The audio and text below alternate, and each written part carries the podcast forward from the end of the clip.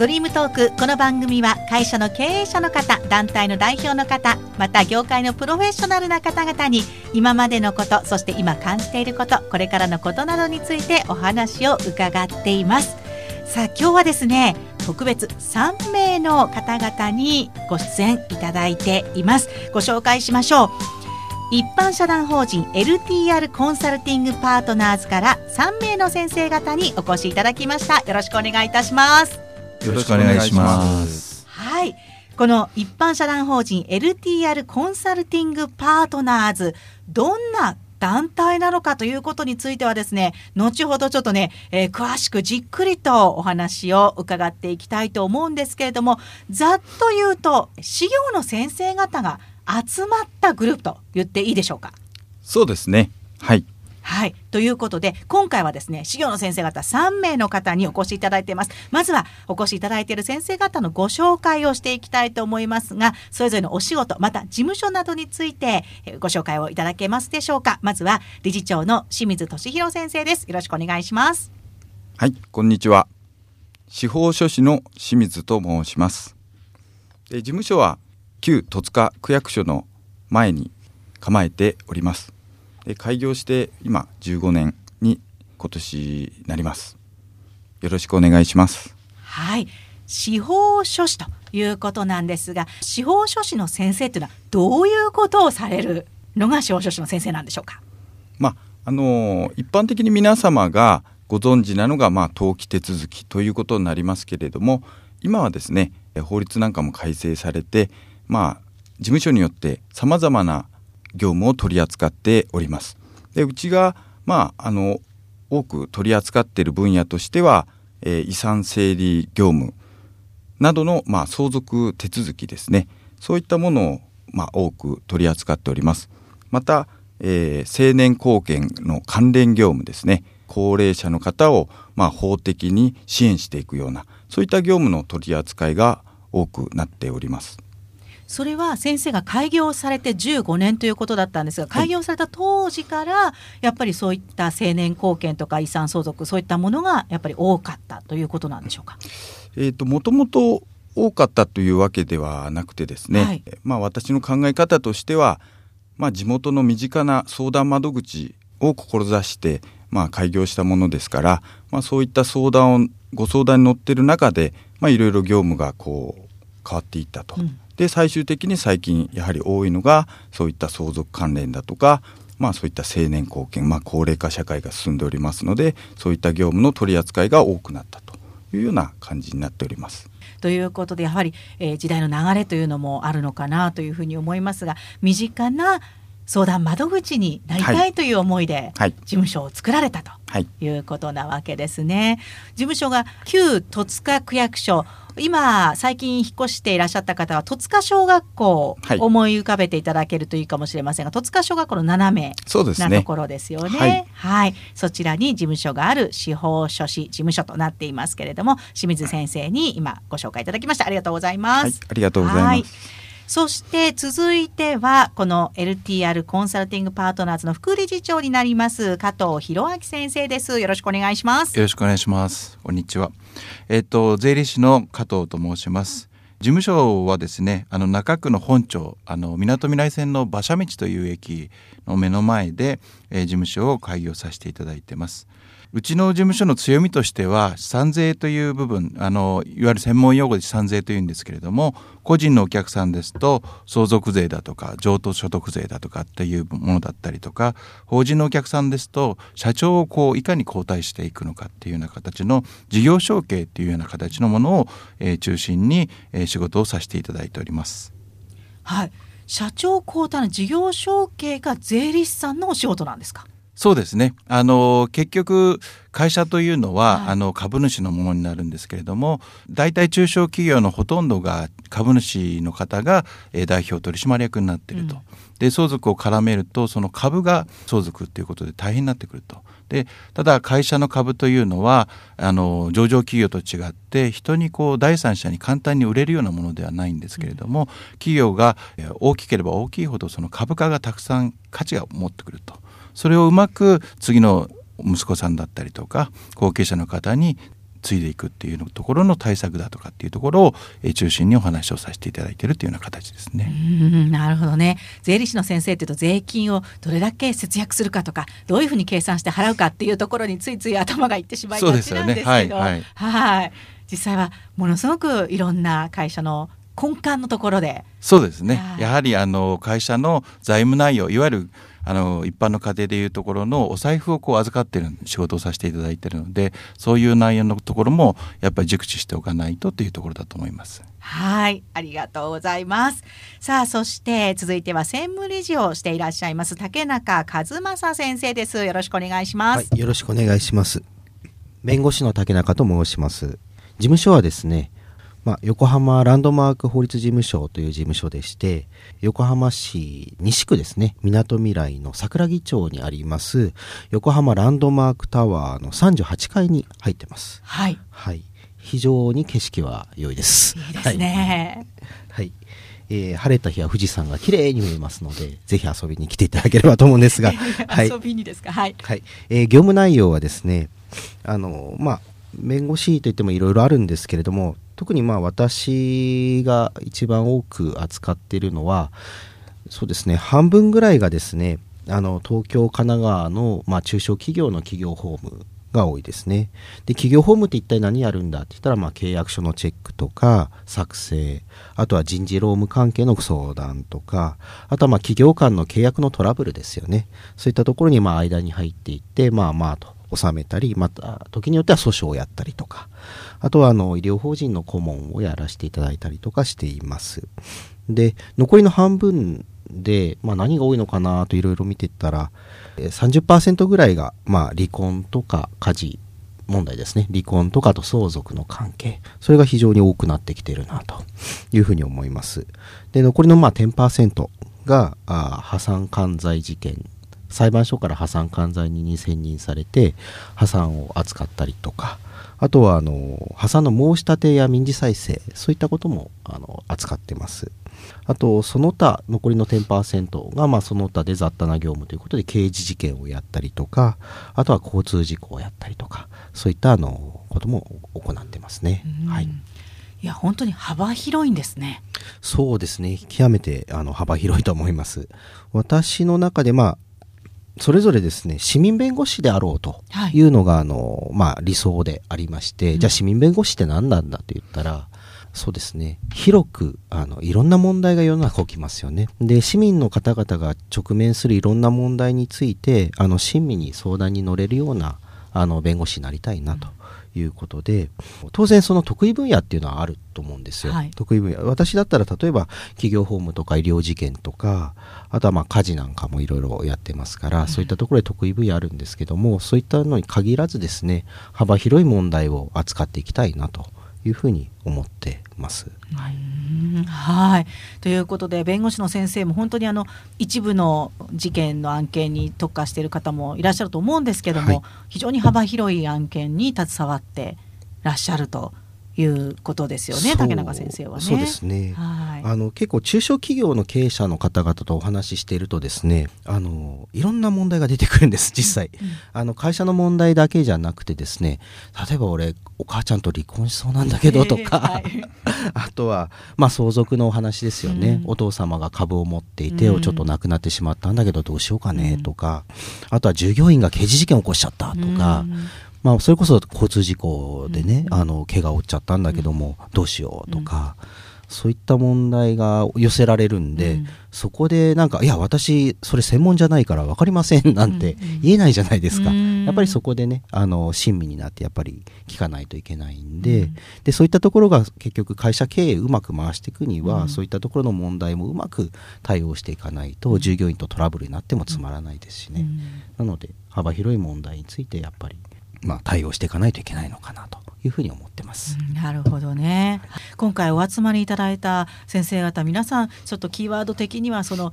地域の方というか市民レベルっていう言い方なのか分かんないですけど本当に、えー、町の中の相談事というかそういったものに対応してくださるっていうような先生方がお集まりいただいたようにすごく感じるんですけれどもちょっとですね今あの私業の先生方なかなかこうやって3人ラジオで一度に返してっていうことがあんまり今までも私いなかったんですがそれぞれの事業の専門分野に進まれた思いというかですねそれぞれあると思うんですけれどもちょっとその辺も伺っていきたいかなというふうに思うんですけれども清水先生いかがでしょうか？いろんなあの業種がある中で、はい、司法書士がやっぱりいいだろう自分が目指すとこだろうっていうように、えー、なったいきさつ思いっていうのはどういったところでしょうか？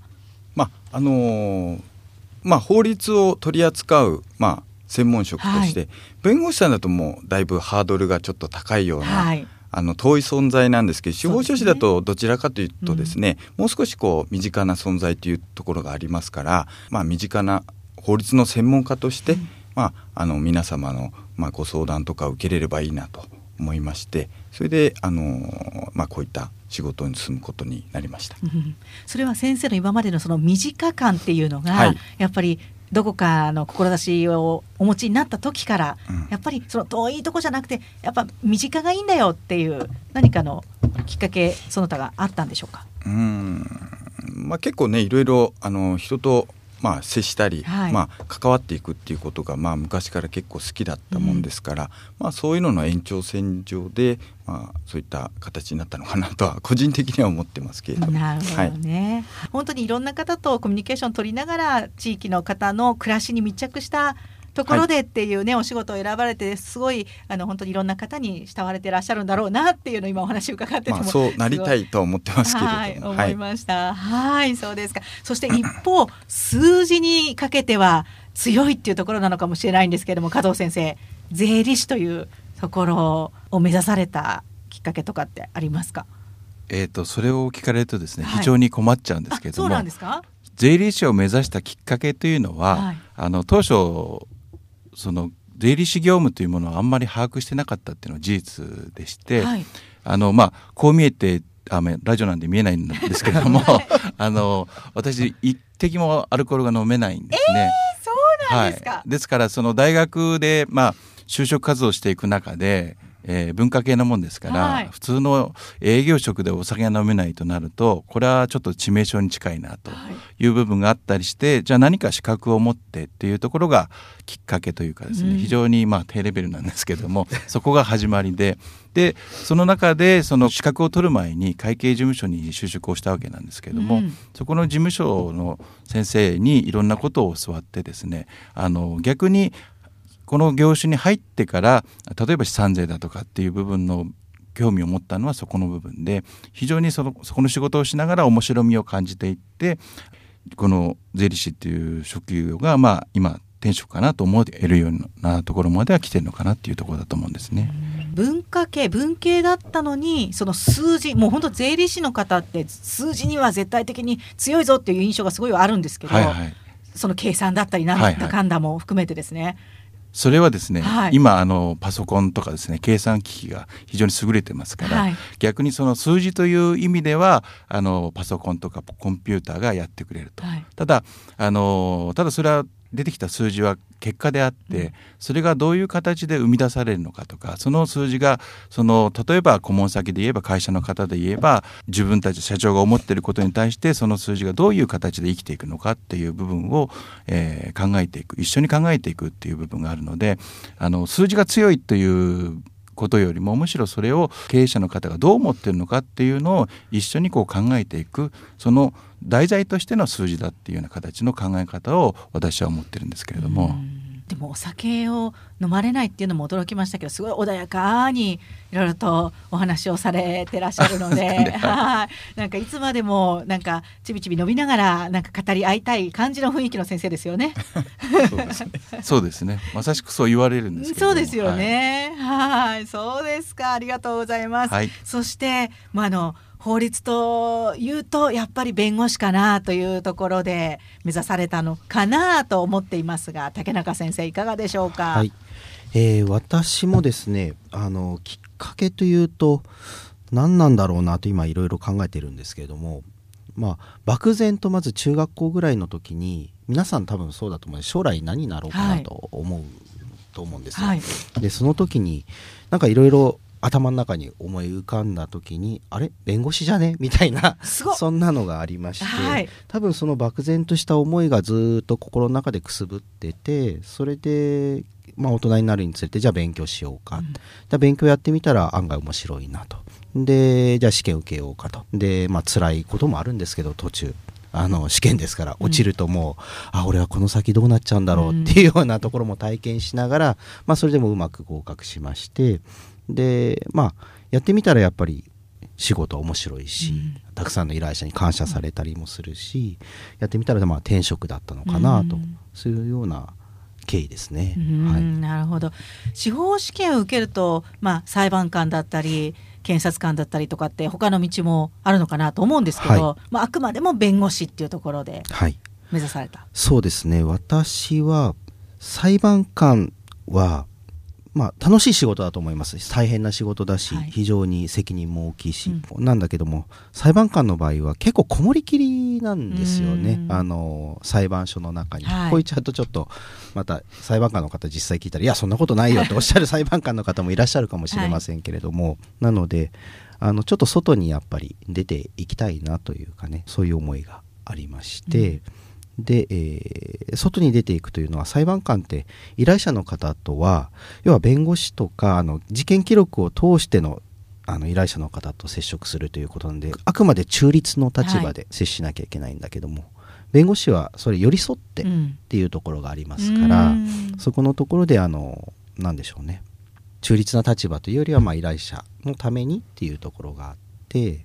うん、まあ、弁護士を選んだというか、あると思います。あと検察の場合はですね、はい、やっぱ刑事事件ですから、はい、これ刑事事件が好きじゃないと、うん、多分なかなか選ばないのかなという気がしますね。はい。そうなんですね。はい。それぞれ先生方にいろんな思いをですね、お話しいただいたんですけど、本当素敵な先生方が集まってるなというふうに、今ちょっとお話聞いただけでも思いますが、ね清水先生。あ、そうですか。ありがとうございます。はい。はい、で、こういったですね、まだまだ今日は3名の先生方にお越しいただいてますけれども、その他にも本当にいろんな事業の方々が集まって作られたグループが一般社団法人 LTR コンサルティングパートナーズということになるわけなんです。で、困ったことがあったら相談に行くということができるグループということなんですが、まずはですね、じゃあここから LTR コンサルティングパートナーズについてどういったものなのか、ちょっとお話をしていただきたいと思うんですがまず清水先生、はい、どういった経緯でこの一般社団法人ができて、はい、どんな仕組みになっているのかっていうあたりをちょっと教えていただいていいでしょうか？はい、LTR コンサルティングパートナーズをまあ、あの創設した経緯というのはもともと私、まあ、司法書士でありますから、まあ、不動産の登記に関わるご相談を結構まあお受けしていたわけなんですけれどもまあその中でまあ当然不動産がいろいろまあ動く時というのはまあ税金の問題だとかあと不動産の評価の問題とかそういったことも当然あの伴って生じてくるわけですよね。で実際のところまあ司法書士で、まあ、登記だけいかに詳しくてもですねそういった税金の面だとか評価の面っていうのはなかなか専門じゃないからわからないわけですね。そういったお客様のニーズになかなか応えられなかった。で今後は応えていきたいというような思いからまああのいろいろな他の専門家とともにやはりあのいいサービスを提供していくためには、まあ、連携をしてですね、まあ、そういったご相談に乗っていく必要性を感じたというところが、まあ、あの創設する経緯ということになります。あのいろんな修行の方の事務所なんかのホームページとか拝見すると、はい、他に何か困ったことがあったらその提携している修行の方紹介しますよみたいなものが結構掲載されたりしてるんですけど、はい、こういうふうに最初から団体というかこうやってグループがあってもう皆さんぜひこういうのありますよっていうのを前面に押し出すっていうのはあんまり目にしないなというふうに思ったんですけれども。ここ最近こう団体で、まあ、やってますよっていうのをメインで打ち出してますけれども、はい、まあここそれは本当ここ最近で、まあえー、それまでに至る経緯っていうのは、まあ、その専門家同士でこういろいろまあ、勉強会なんかを開いてですね、まあ、勉強しながらまたその、えー、信頼関係を深めて連携を取れるような体制をずっとまあ構築してやっとここ最近、まああの皆様にこう分かるような形で、まあ、専門家集団として打ち出してきたというような形ですね。はい、なるほどね。本当にあのこういったものがあると非常に便利使う方というか困った方にとっては非常にいいのではないかななんて私すごい思うんですけれども。じゃあ実際にはですねどんな事業の方々がこちらにいらっしゃるのか教えていただいていいですか、はい、で、えー、いわゆる、まあ、国家資格の弁護士さんですとか、はい、税理士、まあ、司法書士社会保険労務士とか、まあ、11の、えー、専門家で構成されております。はい、はい。今だいたい構成員としては30名ぐらいになっております。はい、はい、それは結構もうあの30人の先生方が常になんかコミュニケーションをとって連携をとってというような感じになってるんでしょうか？そうですね定期的に2か月に一遍、まあ、全体で集まる、まあ、会合とですね。あとまあ幹部会という形で、まあ、月に2から3回ぐらい集まっていろいろこう会議を行ってですね、まあ、連携を深めてえー、おります。でこちらのですね LTR コンサルティングパートナーズさんの思いとしてはですね職業専門家としての知識経験を生かし連携して良質の商品サービスを提供するとともに社会及び地域の成長発展に寄与しますというこれが基本理念になってるわけなんですけども、はい、これ素晴らしいことだなというふうに思いますが、はい、はい。清水先生ここに現れている思いというのは？まあ専門家集団としてですね、はい。まあ、日々切磋琢磨しながら個人や企業、えー、また地域社会が抱えるさまざまな問題や課題にですね専門家として対峙をしてそれをまあ皆様と共に解決することによって地域社会がですね次世代につながるような希望ある、えー、社会地域になっていけばと考えております。ということで本当に、えー、地域の方日々一生懸命生活をしている皆さんにとってていい方向になるようにお手伝いをしていただけ助けていただけるというそうです、ね、そんな団体を作られたということですかね。はい、はい、ちなみにですねこの LTR え冒頭からご紹介させていただいてますが LTR というこの英語の3文字なんですけれどもどこから来てるんですか？はい。まず、えー、L はですね、まあ、 legal とか legal 法律ですね、はい、でライセンス許認可の、うん、まあ、頭文字なっております。はい、で T については、まあ、 tax、まあ、税金ですね、うんうん、あとトレードマーク、まあ、商標、まあ、こういった単語の頭文字、うん、で R については、えー、 registration、まあ、登記。 real estateアプレイザル、まあ、不動産鑑定評価ですね、こういった英語の単語の頭文字を取って LTR としております。なるほど、じゃあここにもいろんな業種のものが詰まってるわけですね。はい。ぜひ皆さん、LTR 覚えていただけたらなというふうに思います。はい。ではですね、この LTR コンサルティングパートナーズさんは、実際にどんな活動をしていらっしゃるのかちょっとその辺もお伺いしたいなというふうに思うんですけれどもこちら竹中先生ですかね、はい、はい、お願いします。はいえー、活動内容なんですけれどもやはり目指すところがワンストップサービス、まあ、依頼者の方にとってですね例えば弁護士のところに相談行きましたと言った時にいや僕は税務わからないから、うん、じゃあ税理士の先生探してよというふうに言ったらえっとたらい回しじゃないかというふうになってしまう。そういったところはねやっぱり依頼者にとってそれがベストなのかって言ったらそうではないだろうということで、うん、我々あの事業集まってますから複数の視点からですね一つの問題でも多角的な視点から検討することによってベストの道がまあ、発見できるんではないかと。いうことで連携をしてやっぱり仕事をしましょうと。いうことでまずあの共同でですね案件に携わると。いうことが多いですかね。はい、で共同でまあ動くということで例えばなんですけれどもついこの間あったのは私の離婚事件で解決した時にですねあのまあ離婚ですけれどもそこで財産が動くというところで、じゃあ税金の問題はどうなんだというところところで、まあ、加藤先生に登場をお願いをして、はい、税務の問題をね非常にあの詳しく見ていただいて一番まあ、不利益が少ないような形で、うん、あのうまく和解をまとめたと、うん、でその不動産が動きますから当然これは登記が必要だと。いいうことですから、清水先生にもお願いをして登記もしていただいてと。で依頼者の方はもう税金のところも解決するしあの登記も解決するしということで非常に喜んでいただいたと。でまあ離婚問題とかに限らず相続関係とかでしたら結構また、まあ、弁護士と、えーまあ、税理士が入ったりで相続なんか清水先生よく扱っておりますから、はい、清水先生と税理士の先生とかで不動産が相続とかで絡んできたりとかしますと今度は不動産鑑定士の先生入っていただいて、うん、鑑定評価をしていただいたりとかして、えー、そんな感じでですね。共同案件で動くっていうのが結構多いのかなと思います。うん、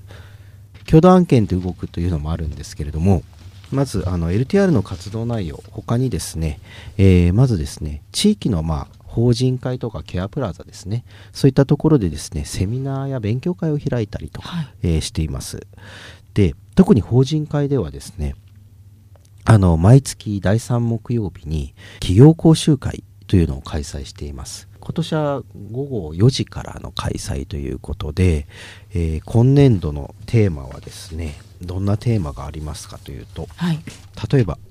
1月15日ですね、はい、あの今年の1月15日木曜日午後4時からですが特許商標等の知的財産関係についての講演があります。はい、でこれはあのまあ今回ノーベル賞ということで、ちょっと絡めてですね、知的財産に関する講演をするということで、弁理士とあと弁護士、これは私が担当なんですけれども、はい、あの、弁理士の先生と弁護士が入ってですね、それであの、講演をさせていただくということで、あの、やらせていただいてます。うん、はい。その講習会、講演は、どなたでも？あ誰でも参加することはできます。はい、あの法人会館で戸塚の法人会館の方でやっておりますので、あのお気軽に参加していただければと思います。はい、はい、あとはですね。毎年偶数月にですけれども、横浜の国横浜国際ホテルで会場を借りましてですね講演会と懇親会を開いてます、うん、で講演会はですねあの各種著名人の方を呼んでですねいろいろとあのためになるお話を聞いてためになるお話を聞いた後にですね懇親会ということであの午後7時ぐらいから9時ぐらいまでの間、まあ、お食事をしながら、はい、みんなで名刺交換をしたりとかあそういったことであの、まあ、各種人脈を広げていってもらったりとかしています。でこの講演会懇親会は参加される方々はですね LTR の事業だけではなくて LTR の一般会員の方々要はあの会社の方々も一般会員になっていただいてますので、はい、そういった一般会員の方々もたくさん参加していただいていると、まあ、普通の会社の代表取締役とかですねあの担当者の方々ですよねが来ていただいてそれでお話をあのさせていただいているということになります。はい、ということはその LTR コンサルティングパートナーズさんその中のもちろん勉強会などもそうですけどプラス一般の方が参加したりとか、はい、また一般会員の方が参加したりっていういろいろな勉強する機会を提供していただいたりとかっていうこともされてらっしゃるということですよね。はい、それはすごく聞く方にしてみたら非常にいい機会を提供していただいているなというふうに思いますね。はい。はいわかりました。そのようにですね、あの LTR コンサルティングパートナーズの方でいろんなその皆さんにその情報発信というか教えてくださるっていうセミナーえー、講演会などもしていただいているということでご紹介いただきました。ありがとうございます、はい、はい、そしてじゃあ具体的に今すごくあの魅力ある団体だなっていうことがだんだん伝わってきてるんじゃないかなというふうに思うんですけれどもちょっと今ねあの竹中先生にもお話いただきましたけれどもなんか案件があってそれがそんなにいっぱいいろんな資料の先生方が関わらなきゃいけないんだっていうことを今伺ってて私はすごい感じたんですが 実際に1個困ったことがあるとその1人の先生だけじゃなくていろんな資料の先生が関わることが多いぞということが実際には多くの問題で発生しているようなんですが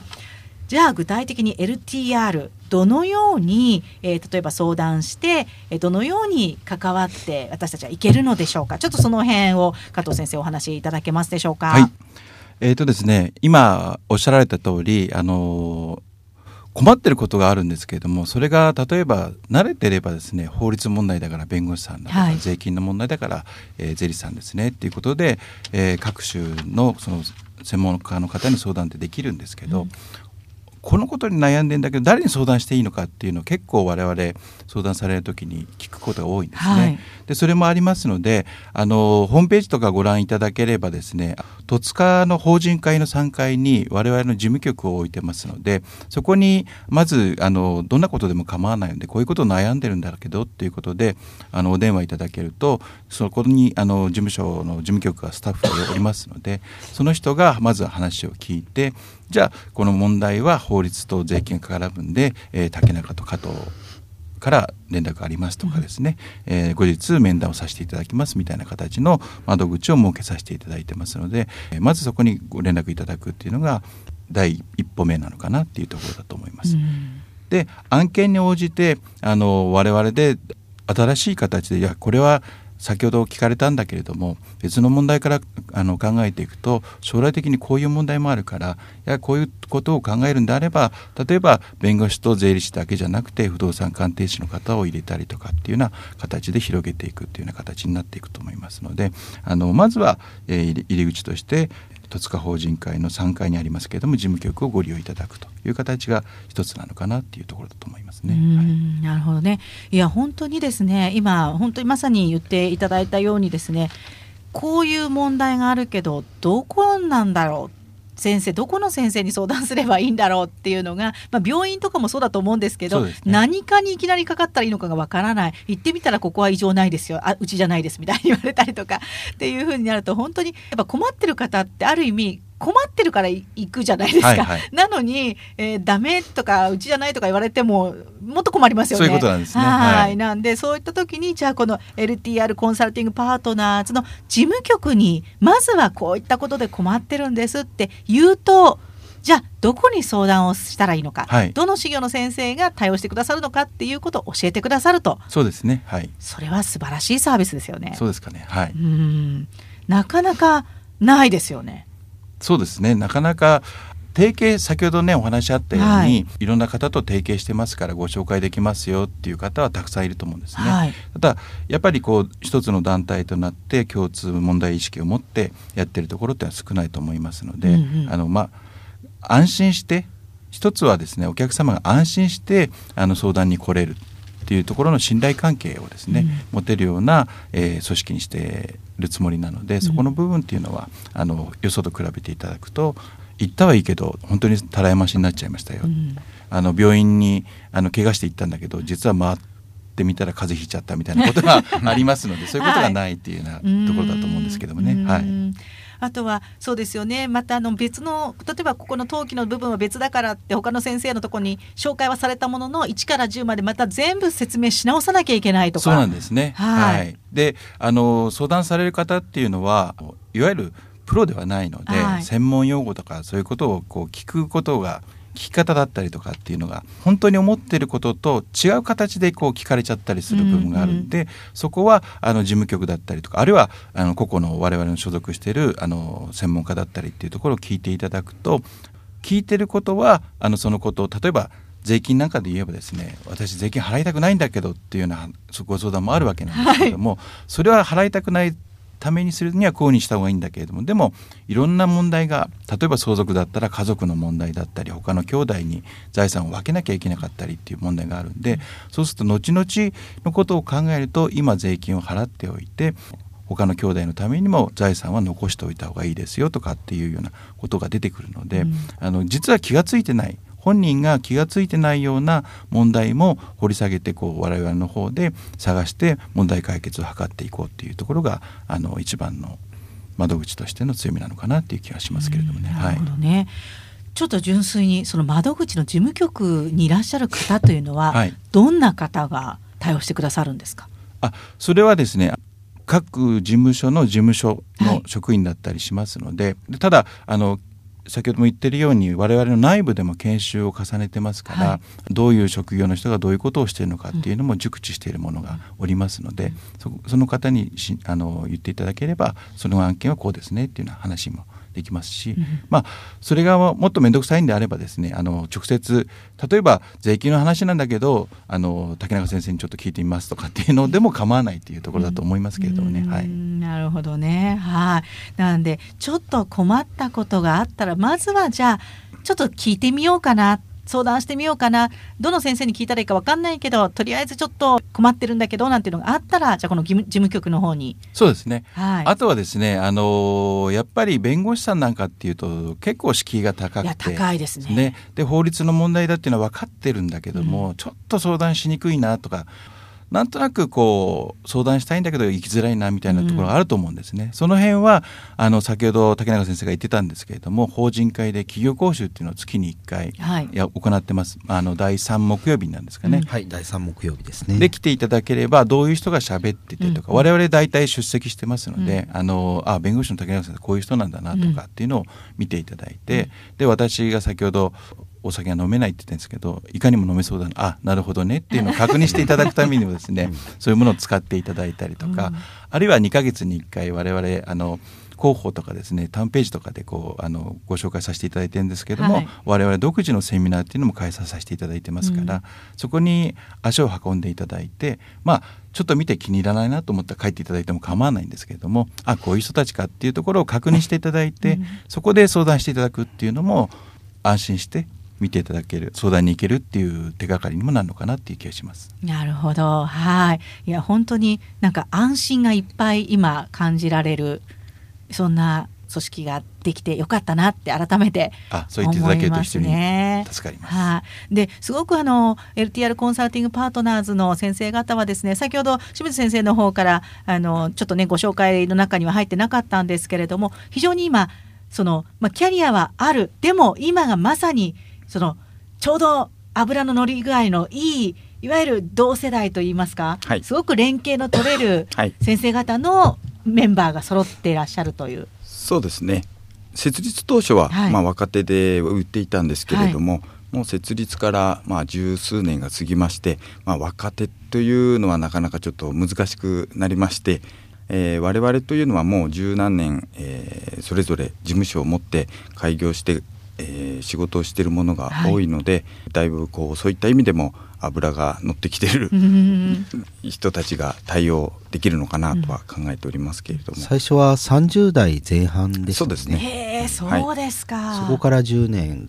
とか経ってますので、まあ、試行錯誤を繰り返しながら、まあ、こういった形まで持ってってきたっていうところがありますね、はい、でも30代ぐらい30代前半でそれこそ開業してまだ間もない先生ももしかしたらいらっしゃったかもしれないんですけどそうするとやっぱりやっていく中で、まあ、資料の先生方もそれぞれいろいろと、えー、大変なことも終わりだったりとかあると思うんですけれどもそれぞれが皆さんそのキャリアを積み上げられてというか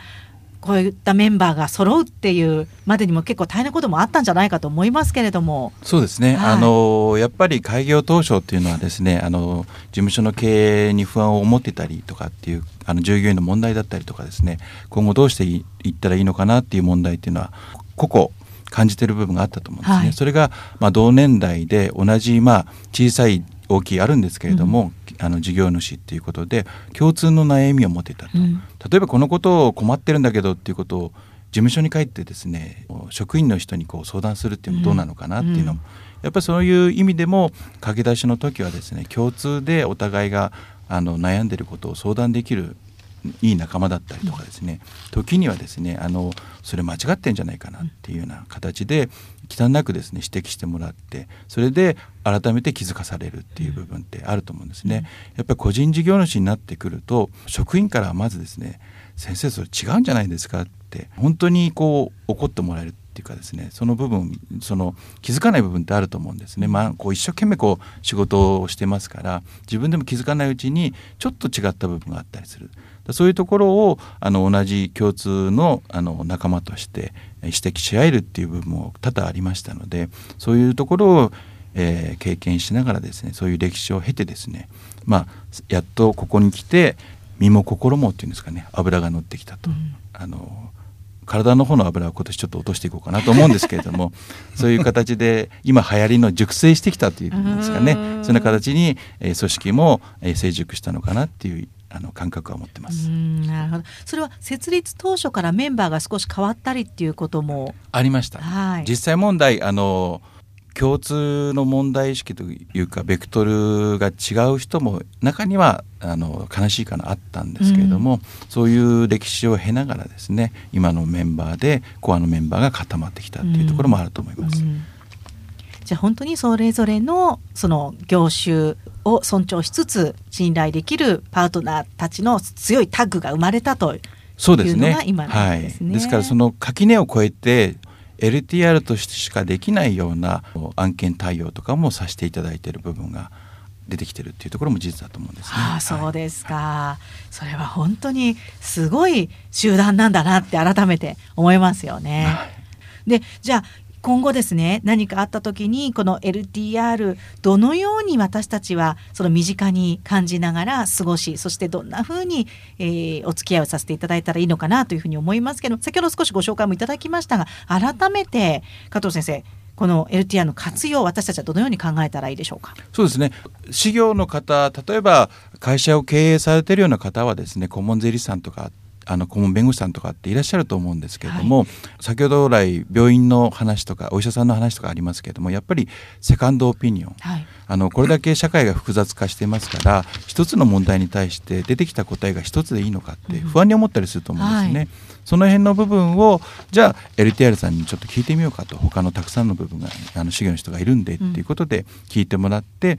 例えば違う問題解決の方法もあるっていうことを知っておく知っておいて今の顧問の税理士さんだとか弁護士さんの言われたことをやっていくっていうのも一つだと思いますし、うん、違ったんだからじゃあ違った方法でちょっとやりたいんだけどってこう相談していただくみたいな形もあると思うんですね。うん、だから普段顧問でいますよっていう方もいらっしゃるんですけどそういう方に関してはセカンドオピニオンのような役割として使っていただければいいですし全くその今まであの事業の方と接したことがないような方っていうのは直接お電話いただいても構いませんし先ほども言ってるように戸塚の法人会で企業講習というのを月に1回やらせていただいてますからそれそこで来ていただいて見ていただくによってあこういう人がやってるならちょっと相談してみようかなっていうような気軽に相談してもらうような形を使っていただくっていうんですかね、まあ、その辺のところをできるだけ我々もあの身近に寄り添ってこうご相談できるような体制は取ってるつもりでおりますので、うん、えー、そういう機会を利用していただくと一番いいかと思います、うん、まあ、確かに病院関係だとセカンドオピニオンっていうのが結構一般的に耳にすることが増えてますけど。はい資業の先生方のセカンドオピニオンっていうのはそんな聞かないですよね。そうなんですよね。ですからあのよくあるんですけれどもうちの先生こういうこと言ってくれなかったんだけどっていうことを相談で受けたりするので、はい、そうするとやっぱり信頼されてないわけではないと思うんですね、うんうん、いろんな部分で歴史を築いて顧問をされてる先生なのであのいろんなことを知ってると思うんですけれどもそうじゃないところもあるんだ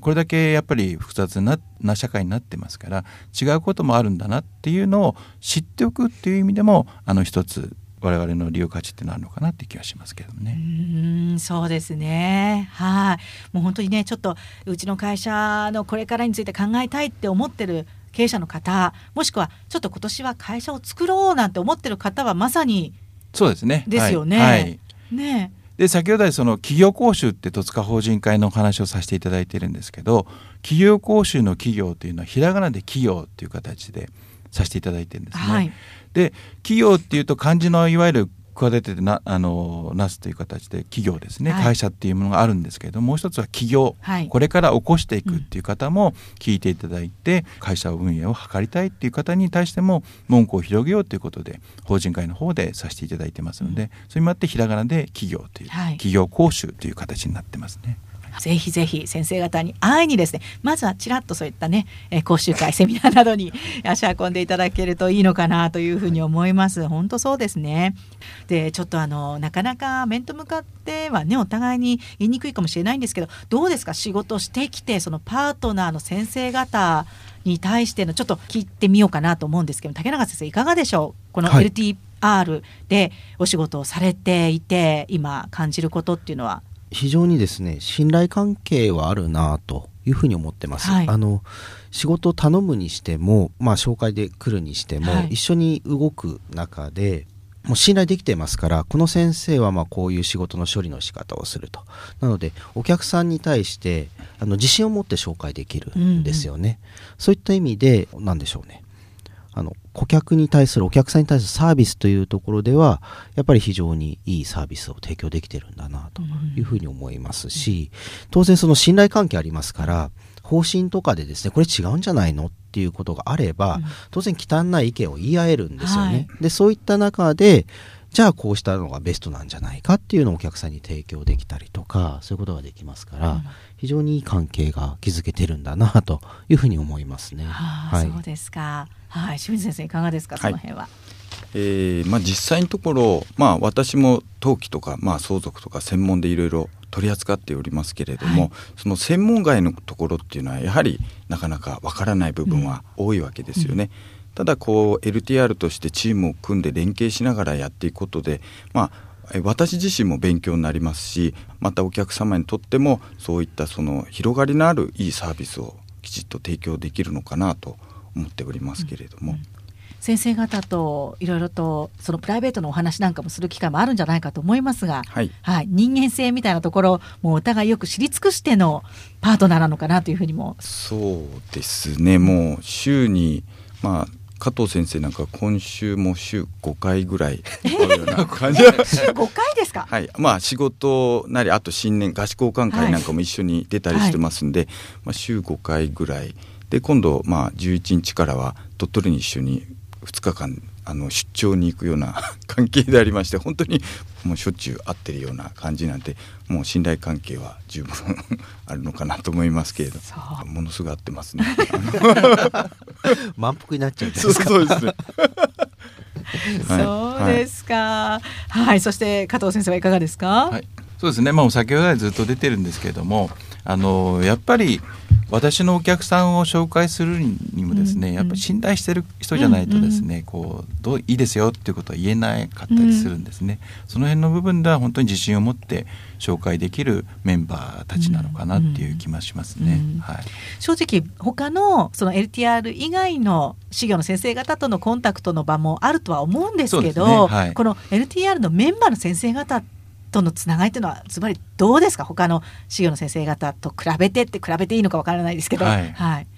そうですね。あのやっぱり仲間意識が強くなるっていうのが一つなんですけどただだからといってあの他の先生方とも話してあこの先生逆に言うとですね我々自分のたちを知ることによって他の先生我々にないものを持った方とかだとすればですね、それは我々の中であの言葉悪いんですけどお客さんを抱え込むっていうことはせずにですね、うん、あのこの件に関しては我々のグループのものよりも別の先生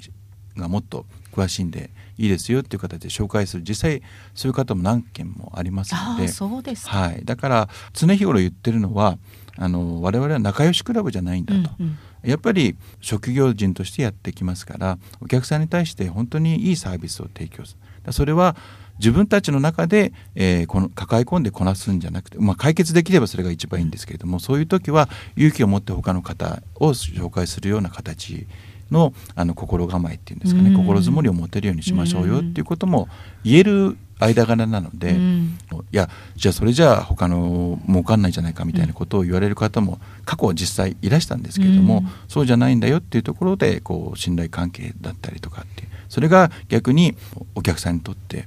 ああの先生じゃなくていいんですか？っていうことを言われることもあるんですね、うん、でもそれは違うんですよ。と、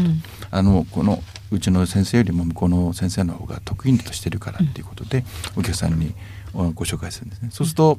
あ本当に紹介してもらってよかったなっていうことになってきますのでそういうところが、えー、忌憚なく言えるっていう部分ではですね本当によそのまあよその会を何回か出たりしますけれども、だからそこだけで判断しちゃいけないのかもしれませんけれども、よその団体と比べると我々その部分っていうのは違うのかなっていうのは一番感じるところだと思いますね。いやすごいなと思ったのは本当にあのお客様のことをやっぱり第一に考えてくださって必要に応じて LTR 以外の先生もご紹介される。その精神というかなかなかできることじゃないかなとそうですね、まあ、だからこそ LTR も複数の事業があの、はい、例えば1業種につき1人じゃないんですよね、はい、1業種につき複数の事業がいるんですよね、うん、それは当然それぞれのその得意分野不得意分野あるでしょうから、うん、そういったところではもしねあのあれだったら一事業一人だとい。う方が抱え込めるとは思うんです。はい、だけどもそうじゃないんだと、うん、お客様のことを考えたらあのやっぱりたくさんの目があった方がいいだろう、うん、たくさんの選択肢があった方がいいだろうということで、当然弁護士だって何人もいますし、税理士さんも何人もいてと、そういうような形であのメンバーが構成されているということになりますね。そういった理念に基づいて我々はあの組織化されているというふうに思ってます。いや本当改めてこの LTR の凄さを今ね感じていただけたんじゃないかなというふうに思います。ではですねちょっとドリームトークということでこの LTR の今後についてというところでちょっとお話しいただきたいと思いますがいかがでしょうか？はい、えー、なかなかですね先がなかなか読みにくい、はい、えー、世の中になってますけれども我々は専門家集団として個人のお客様や企業またあの地域の方々のためにいろいろですね、えー、問題や課題がありますけれどもそれらに正面向かって向き合って、えー、それらを解決することによって、えー、次世代に希望ある社会をですね築くことに貢献できればと考えております、うん、じゃあ今後この LTR がより多くの方に利用していただいて、はい、皆さん困った方がですね、はい、なんていいんだろうってもっと早めにいろんなことを相談できるっていう状況になっていくわけですよね。そうですね。そう心がけていきたいと思ってます。うん、はい。はい。ありがとうございます。それではですね、最後にそれぞれの先生方のですね、まあ念頭ということもありますので、先生方のそれぞれの今年についてとか今後についてとか、ちょっとねそういった言葉を頂戴していきたいかなというふうに思いますが、いかがでしょうか、竹中先生。はい。個人的なというとですね、何でしょうね。あの健康第一ですね。はい。はい。非常にあの個人的なんですよ。健康第一。あの仕事はですね、まあみみんなそうだと思うんですが、追い込もうと思えばいくらでも追い込めるんです。うん、あの辛い思いをし辛い思いがするのは嫌いじゃないというか、あの仕事に関して突き詰めようと思えばいくらでも突き詰められると思うんですね。でもそれをやるとやっぱり人間って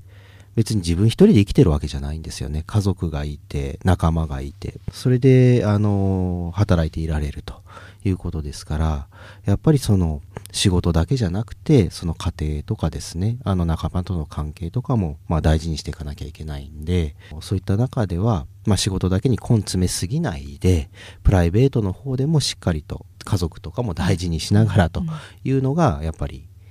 大切かなというふうに思ってます。そういう意味で健康であることがやっぱり大元ですから、ねはい、健康第一でやっていきたいなというふうに思ってます。はいありがとうございます、はい、それでは加藤先生いかがですか？はい。えっ、ー、とまあ念頭なのでかっこいいことを言うかなと思ったんですけどなかなか浮かばないんですけど。まああのまあそれ冗談としてですねあのやっぱり LTR っていう組織を通じて例えばその自分たちの業務じゃなくてですね、うん、あのやっぱりせっかく事務局が戸塚にあって、うん、戸塚の団体の方たちといろいろお仕事をさせていただいてますからあの自分たちの仕事じゃなくてもですね戸塚の地域の活性化だったりとかっていうものを積極的にこう参加していきながらですねあのより良いまちづくりをっていうかですねそういうものにまず少しでも貢献できればいいのかなっていうところを,、を目指して今年は頑張っていこうかなと思ってます。はい。ありがとうございます。そして清水先生。はい。えまあ、やりたいことはたくさんあるんですけれどもやはり日々の積み重ねが非常に大切だと思ってますので、まあ、今まで LTR がやってきた、まあ、一日一日大切にですね、えー、誠実に、ま、業務を行っていきたいなと考えております。はい、ありがとうございました。今日はですね、戸塚に事務所があります。本当にね、え皆さんの安心がここにね、あるんじゃないかなというふうに思います。信頼できる資料スペシャリストの集団ということで、一般社団法人 LTR コンサルティングパートナーズの司法書士清水俊弘先生、そして税理士の加藤博明先生、弁護士の竹中勝正先生にお話を伺いました。ありがとうございました。ありがとうございました。